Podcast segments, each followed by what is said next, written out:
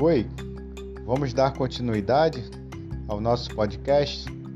Então vamos lá, uma pequena reflexão para hoje. Muitos de nós cristãos somos revelados, despidos e expostos na pessoa de Hulen, daquela que eu falei a respeito de Hulen e a busca do Peru na floresta. É como se nosso Deus fosse aquele que providencia perus com benevolência e os tira por simples capricho. Quando os dá, sinaliza o interesse e o prazer que sente em nós. Sentimos-nos próximo de Deus e somos instigados à generosidade. Quando os tira, é sinal de desagrado e rejeição. Aí nós nos sentimos repudiados por Deus. Pensamos, ele é volúvel, imprevisível, excêntrico, capaz de nos encher de vigor no momento e nos decepcionar logo depois.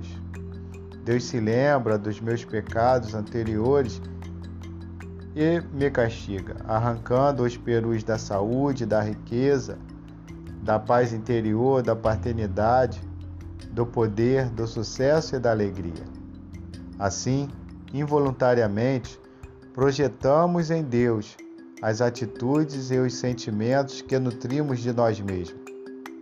Como Blaise Pascoal escreveu, Deus fez o homem à sua imagem e semelhança e o homem retribuiu a gentileza.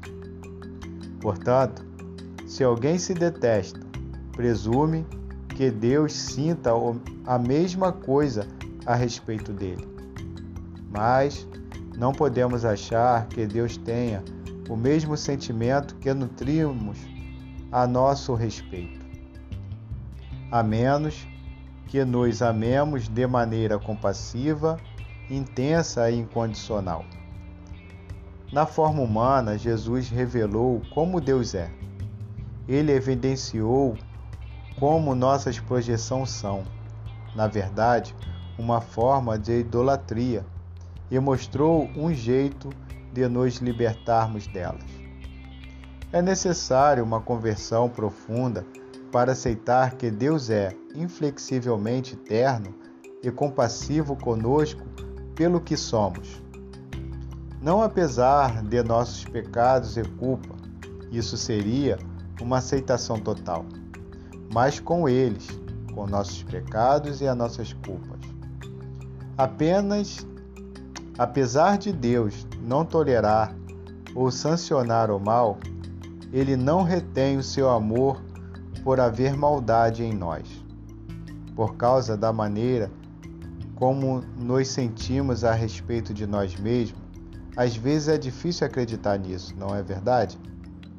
Como muitos autores cristãos, mais sábios e sensíveis do que eu, já disseram, como conseguimos aceitar o amor de outro ser humano quando não nos amamos?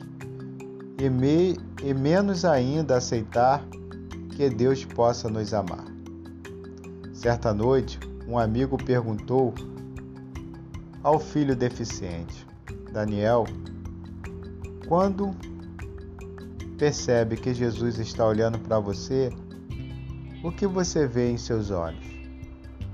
Depois de uma pausa, o garoto respondeu: Os olhos deles estão cheios de lágrimas, pai. Por que, Daniel? Houve uma pausa ainda mais longa. Porque ele está triste. E por que ele está triste? Perguntou o pai. Daniel ficou olhando para o chão. Quando finalmente levantou a cabeça, seus olhos cheios de lágrimas brilharam. Então respondeu: Porque estou com medo. A tristeza de Deus reside no medo que temos dele, da vida, de nós mesmos. Ele se angustia por causa do nosso egoísmo e da nossa autossuficiência. Richter Foster escreveu: Hoje, o coração de Deus é uma ferida aberta de amor. Ele sofre muito por causa de nosso distanciamento e de nossa preocupação. Lamenta o fato de não nos aproximarmos dele. Ele se ressente de o termos esquecido. Chora por causa da nossa obsessão por grandeza e abundância. Ele anseia por nossa presença. Deus se entristece com nossa recusa de nos aproximarmos dele quando pecamos e fracassamos. Um escorregão é uma experiência terrível para um alcoólatra. Quem é alcoólatra sabe disso. A obsessão da mente e do corpo por uma bebida volta com a fúria selvagem de uma tempestade repentina de verão. Quando a pessoa fica sóbria, de novo, está devastada. Quando eu tinha uma recaída, minhas opções eram duas: capitular novamente diante da culpa, do medo e da depressão, ou correr para os braços do meu Pai Celestial. Em outras palavras, viver como vítima da minha doença ou confiar no amor imutável de Deus. Uma coisa é se sentir amado por Deus quando a vida está em ordem e todos os sistemas de apoio estão no lugar certo. Nesse caso, aceitar-se a relati relativamente é fácil.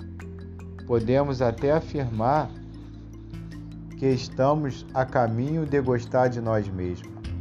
Quando estamos fortes, no topo, no controle, como dizem os Celtics, em ótima forma. Consolida-se um certo senso de segurança. Mas o que acontece quando negligenciamos o cuidado com a nossa vida? O que acontece quando pecamos e falhamos quando nossos sonhos se despedaçam, quando os investimentos se frustram, quando somos tratados com desconfiança. O que acontece quando precisamos confrontar nossa condição humana? Pergunte a qualquer, pessoa, qualquer um que já tenha passado pelo processo de separação ou um divórcio. Ele está bem hoje em dia? A sensação de segurança está intacta? tem uma boa noção do próprio valor? Ainda se sente um filho amado? Ou Deus só ama essa pessoa quando ela está bem? E não nos momentos de carência ou prostração. Nicholas Hannon escreveu. É essa prostração que precisa ser aceita.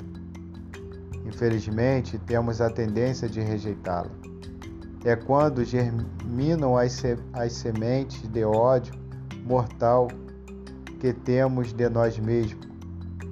Essa vulnerabilidade dolorosa é a característica que mais precisa ser admirada a fim de restaurar a saúde de nossa condição humana. Júlia, a mística do século XIV, afirmou: Nosso amável Senhor não quer que seus servos se desesperem pelo fato de caírem de maneira tão frequente e deplorável, pois nossa queda não impede de nos amar. O ceticismo e a timidez são obstáculos à fé e aceitação. No entanto, não, não adiamos a Deus, mas a nós mesmos. Perdão. Não odiamos a Deus, mas a nós mesmos. Ainda assim, a vida espiritual começa com a aceitação de nosso eu ferido. Procure uma pessoa verdadeiramente contemplativa, não aquela que ouve vozes angelicais e tem visões poderosas de querubins, mas a que abaixa a guarda para encontrar com Deus. O que esse homem e essa mulher terá para dizer? Thomas Merton responde: diz assim: renda sua carência e reconheça sua insignificância diante do Senhor. Quer entenda isso ou não, Deus ama você. Está presente em você, vive em você, habita em você, chama você, salva você e oferece entendimento e compaixão que não se comparam a nada que algum dia tenha encontrado no livro ou ouvido no sermão. Que Deus abençoe a vida de quem está ouvindo neste momento. Até mais, até o próximo podcast. Fique com Deus.